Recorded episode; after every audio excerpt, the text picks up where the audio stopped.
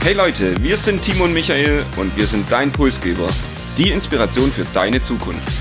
Wir wollen dir jede Woche Impulse und Inspiration mitgeben, dich mit deiner Zukunft zu beschäftigen und diese aktiv zu gestalten. Und jetzt viel Spaß mit der nächsten Episode deines Pulsgebers.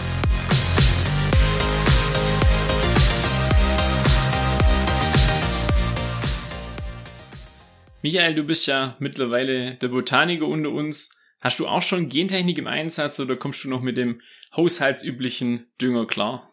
Also das Wort Botaniker ehrt mich, trifft jetzt bei mir aber wahrscheinlich weniger zu. Ich habe tatsächlich nur einen kleinen Ginseng ficus, also irgendwie so einen Bonsai-Baum und bin eher weit entfernt vom grünen Daumen. Ich habe logischerweise keine Gentechnik bei mir jetzt privat im Einsatz, sondern benutze nur einen haushaltsherkömmlichen Flüssigdünger. Das beruhigt mich jetzt in erster Linie. Hast du dir aber schon mal Gedanken über den Einsatz von Gentechnik im Allgemeinen gemacht vielleicht? Auch hier muss ich sagen, ich bin da relativ blank. Ich habe mich auch vor unserer Episode heute wenig mit dem Thema Gentechnik, sei es für die Ernährung oder in der Medizin, beschäftigt. Umso mehr war es sehr spannend in der Vorbereitung, mich jetzt da ein bisschen einzulesen und ich finde, ich habe auch sehr viel mitnehmen können. Auch aktuell rückt das Thema wieder ein bisschen mehr in den Fokus denn der Ukraine-Konflikt gefährdet die Nahrungsmittelversorgung einiger Länder, weil diese sowohl von Russland als auch von der Ukraine Getreide importiert haben. War dir die Rolle von denen beide Länder jetzt so bewusst? War dir das bekannt, dass beide eigentlich als Großexporteure hier auftreten?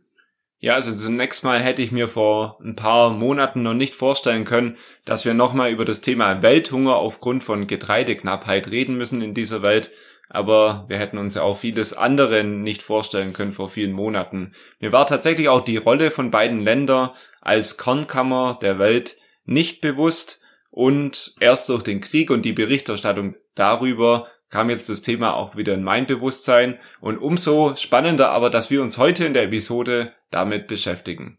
Und wir haben uns aber dazu entschieden, aufgrund der Aktualität heute einen Blick auf das Thema Gentechnik zu werfen und wir beantworten die Fragen, welche Anwendungsgebiete gibt es denn, was sind die Vor- und Nachteile und außerdem verknüpfen wir die Herausforderungen und schauen uns an, was der aktuelle Trend für die Ernährung der Zukunft bedeutet.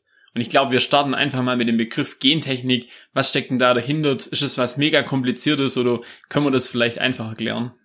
Also es ist schon mega kompliziert und ich kann es in der Tiefe nicht erklären. Ich würde es aber vereinfacht mal versuchen darzustellen. Mit dem Begriff Gentechnik werden eigentlich Verfahren bezeichnet, mit denen das Erbgut von Organismen künstlich verändert werden kann. Dabei kann zum Beispiel das Erbgut von den Organismen neu kombiniert werden oder eben Teile des Erbguts mit einem anderen Organismus übertragen oder vermischt werden.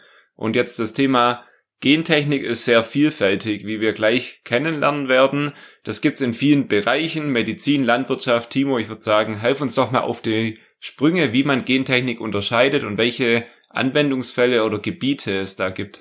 Ich würde sagen, wir haben eine Gentechnik-Ampel, das passt leider nicht ganz von den Farben her, aber es gibt eine rote Gentechnik, es gibt eine weiße Gentechnik und wir unterscheiden dann auch noch eine grüne Gentechnik.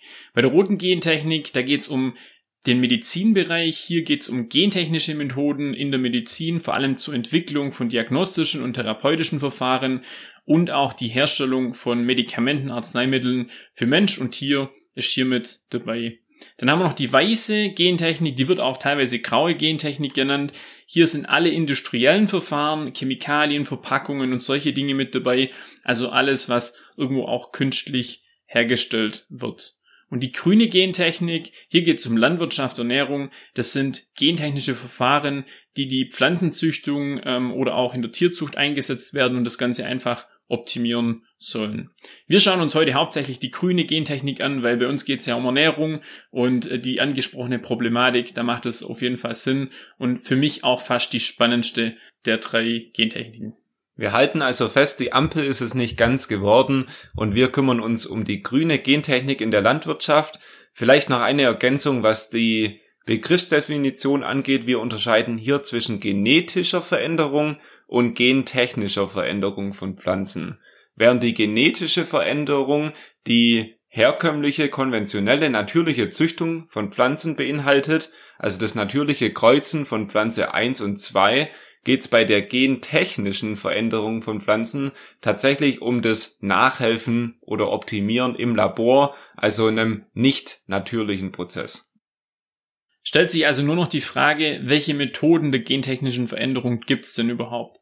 Da wäre zum einen die Genkanone oder auch chemische Mutagenese und das CRISP-Cas-Verfahren. Und das ist das genaueste Verfahren. Da möchte ich kurz zwei, drei Sätze dazu sagen.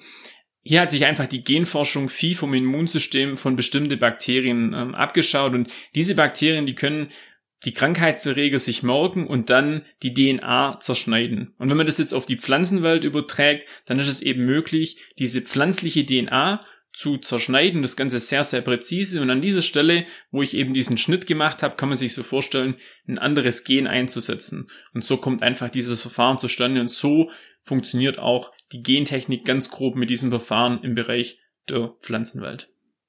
Wir haben uns also die Basics des Thema Gentechnik in der Landwirtschaft angeschaut. Und wenn man heute auf die geografische Weltkarte schaut, fällt in Sachen Gentechnik auf, dass zum Beispiel in der EU, in Europa, das Thema eher kritisch gesehen wird, Gentechnik nicht sehr verbreitet ist und dafür aber in den USA beispielsweise das genaue Gegenteil, hier Gentechnik eine hohe Akzeptanz in der Bevölkerung hat. Die Frage stellt sich mir, ist das irgendwie auf die Geschichte der Gentechnik zurückzuführen oder gibt es da irgendwelche Zusammenhänge? Und hier würde ich an dich übergeben und vielleicht mal ein bisschen Spurensuche in der Vergangenheit zu betreiben. Ja, vielen Dank. Ähm, letztendlich, wenn man einen Blick in die Vergangenheit wirft, dann kann man das vielleicht auch sogar so herleiten, was du jetzt eingangs gesagt hast. Denn 1995 wurde in Kanada erstmalig gentechnisch veränderter Raps kommerziell angepflanzt und ein Jahr später folgte dann auch die von dir erwähnte USA mit einer Nutzung von transgenem Soja. Das Ganze hat sich dann sehr, sehr dynamisch entwickelt bis ins Jahr 2018, wo insgesamt 13 Prozent der weltweit ackerbaulich genutzten Fläche letztendlich mit Transgenen, also gentechnisch veränderten Nutzpflanzen angebaut wurden und das ist schon sehr, sehr beachtlich. Hauptanbaugebiete sind vor allem die USA, Brasilien, Argentinien, aber auch Länder wie jetzt beispielsweise Indien. In Deutschland hat das Ganze eine sehr, sehr untergeordnete Rolle gespielt. Hier wurden eigentlich nur kleine Flächen bis 2011 mit transgene Mais angebaut und dieser transgene Mais, der ist mittlerweile in der EU sogar verboten, also nicht mehr zugelassen. Und seit 2011 findet in Deutschland eigentlich gar kein kommerzieller Anbau von gentechnisch veränderten Pflanzen mehr statt. Wir haben also gehört, wenn man sich die geografische Weltkarte anschaut, ist es sehr unterschiedlich verteilt, das Thema Gentechnik und auch die Akzeptanz ist sehr unterschiedlich. Und das ist zurückzuführen auf ein Für und Wider von Gentechnik.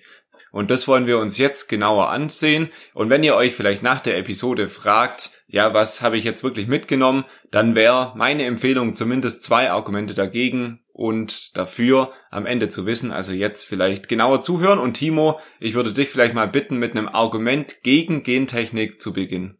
Ja, sehr gerne. Letztendlich ist es ein riesengroßer Interessenskonflikt. Also bei so einem Thema, wir haben es vorhin gehört, 13 Prozent der weltweiten Anbaufläche eben mit ähm, genveränderten Pflanzen. Da spielt natürlich auch die Lobby von Chemie- und Lebensmittelkonzerne eine große Rolle und natürlich auch Saatguthersteller. Die verdienen hier teilweise das große Geld und das ist wirklich auch ein großer Kritikpunkt, weil am Ende des Tages muss das jemand bezahlen. Das sind die Verbraucher, das sind auch teilweise kleine Bauern und zu denen, zu Lasten von denen geht das Ganze dann eventuell auch.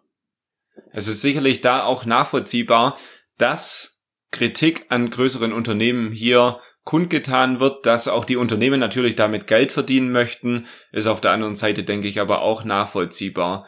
Ein großer Vorteil von Gentechnik und Befürworter sprechen vor allem vielleicht bei Gentechnologie auch über die Lösung des Welthungers. Worauf ist das zurückzuführen?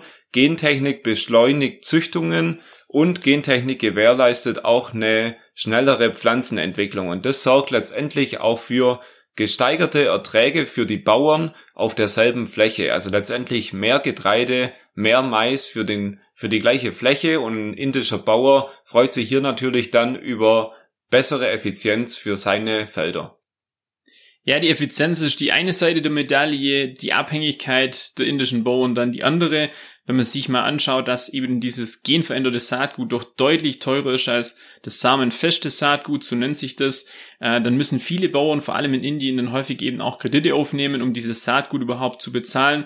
Und so entsteht halt eine doppelte Abhängigkeit, zum einen vom Saatguthersteller, um diese Qualität, diese gesteigerten Erträge zu bekommen, zum anderen natürlich auch ähm, die Abhängigkeit in Bezug auf die Bank, weil ich muss ja meinen Kredit auch wieder zurückzahlen. Das ist so ein bisschen die Kehrseite von der Medaille und die darf man in diesem Fall nicht außer Acht lassen.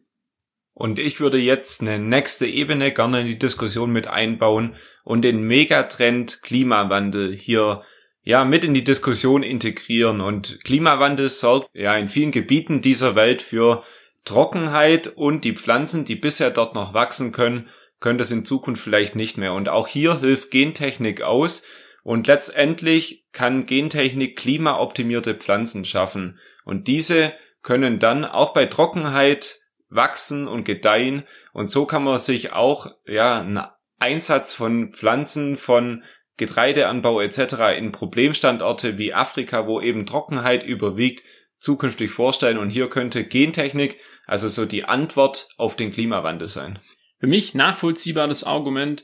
Jedoch muss man auch bedenken, es gibt hier wirklich kaum Studien, wie sich eben genmanipulierte Pflanzen auf die Gesundheit von Mensch und Tier auswirken. Wegen dem ist das Ganze auch mit einer gewissen Vorsicht zu genießen. Und ich weiß jetzt nicht, ob ich wirklich alles auf genmanipulierte Pflanzen oder gentechnisch veränderte Pflanzen setzen würde, um die Ernährung der Zukunft, die Ernährung der Menschheit hier sicherzustellen. Ihr hört also schon, es gibt sehr viele Argumente dafür und dagegen und ich habe natürlich noch ein weiteres Argument für die Gentechnik zum Abschluss in meinem Rucksack und das würde ich natürlich auch gerne noch mit euch teilen. Gentechnik hat die Chance, dass es zur Reduktion des Einsatzes von Pestiziden beiträgt. Was heißt es? Gentechnisch optimierte Pflanzen können Schädlinge selbst abwehren und so muss der Bauer eben nicht mehr die Pflanzen spritzen mit Gift oder sonstigen Pestiziden. Gentechnik könnte also die ökologische Alternative zu herkömmlichem Gift sein. Und damit würde ich jetzt die Diskussion auch schließen. Ich hoffe, ihr konntet das ein oder andere Argument auch mitnehmen. Und wir haben zu Beginn schon über das aktuelle Thema Ukraine-Russland-Konflikt gesprochen und auch hier den Zusammenhang zu der heutigen Episode erklärt. Über allem steht der Megatrend Bevölkerungswachstum und Klimawandel und beide sorgen dafür, dass man immer mehr Ernährung, immer mehr Nahrungsmittel auf dieser Welt benötigt. Jetzt haben wir eine neue Situation, denn die Ukraine und Russland gelten als die Kernkammern der Welt. Beide Länder exportieren Getreide in über 50 andere Länder und seit Kriegsbeginn steigt jetzt eben die Hungersnot sprunghaft an in der Welt. Denn den beiden Ländern ist es jetzt eben nicht mehr möglich, Getreide auf die ganze Welt zu verteilen oder an die ganze Welt zu exportieren. Länder wie die Türkei, Ägypten oder Syrien importieren bis zu 60 Prozent des Weizens aus der Ukraine und aus Russland. Und hier haben wir jetzt eben eine neue Herausforderung, die den Welthunger zumindest in den nächsten Wochen und Monaten beschleunigen könnte. Eine Herausforderung also der steigende Bedarf an Nahrung und die andere Herausforderung unser Klimawandel mit Hitzewellen, Dürre und veränderten Anbaubedingungen für unsere Bauern. Und das Ganze kann einfach nur durch einen Einsatz von Dünger und Pestiziden irgendwo bewältigt werden. Und wenn man sich jetzt anschaut, wo dieser Dünger herkommt, dann landet man auch wieder in der Ukraine, denn die ein relativ großer Produzent von Phosphat und Kali. Und auch hier in Deutschland wird beides in großer Anzahl benötigt, um eben diese Ernteerträge einzufahren, die wir auch in der Vergangenheit gehabt haben. Und die Düngerpreise, die sind aktuell auf dem Rekordhoch, natürlich auch aufgrund dieses Konflikts. Und man hat ohne diesen Dünger einfach weniger Ertrag. Also wenn man jetzt sich das mal anschaut, ohne Dünger diesen Anbau zu gestalten, beispielsweise auch bei einem Bio-Anbau, dann landet man bei 50 Prozent weniger anstatt bei einem konventionellen Anbau. Und besonders trifft es natürlich Länder in Afrika, Südamerika, da hat es jetzt schon spürbare Auswirkungen, denn arme Länder haben oft einfach die schwierigsten Anbaubedingungen und können sich aber das Düngemittel, welches sie dringend benötigen, nicht leisten und auch natürlich der Import von Getreide ist aus finanziellen Gründen einfach nicht möglich. Und wenn Dünger also nicht die Antwort auf den Welthunger sein kann, dann kann es vielleicht die Gentechnik letztendlich sein. Und hier trägt auch die Wissenschaft zu einer Weiterentwicklung der Gentechnik bei. Und du hast vorhin schon die Technologie CRISPR-Cas angesprochen, die Genschere, die es ermöglicht, immer gezieltere gentechnische Veränderungen auch durchzuführen. Ein bildliches Beispiel, die alte Gentechnik kann man so ein bisschen als Hammer ansehen, der einfach nur draufschlägt, der trifft das Richtige, aber der zerstört auch eben vieles drumherum. Und CRISPR-Cas als die neue disruptive Technologie schafft es jetzt eben gezielt, als Genschere auch nur dort genetische Veränderungen durchzuführen, wo sie letztendlich auch benötigt werden. Ich würde gerne nochmal die wichtigsten Punkte unserer heutigen Episode zusammenfassen. Wir haben uns angeschaut, dass Gentechnik generell einen sehr schlechten Ruf eigentlich hat. 80 Prozent der Deutschen lehnen Gentechnik im Essen ab. Wenn man sich das aber in der Medizin anschaut, also die rote Gentechnik, dann gibt sich hier ein anderes Bild hier maßgeblich an der Entwicklung von Therapien und auch der Herstellung von Arzneimitteln eben beteiligt. Und wenn wir es zusammenfassend sagen wollen, hat Gentechnik in der Vergangenheit im Bereich der Medizin Leben gerettet und wird es auch in Zukunft machen. Und Gentechnik könnte natürlich ein Schlüssel sein, den Welthunger eines Tages zu verhindern. Und ich habe zu Beginn der Episode gesagt, ich war relativ blank vor der Vorbereitung. Ich kann jedem wirklich auch nur empfehlen, sich mit dem Thema Gentechnik, ob in der Landwirtschaft oder in der Medizin, näher zu beschäftigen. Es lohnt sich und ich habe das jetzt selbst einmal mitmachen dürfen.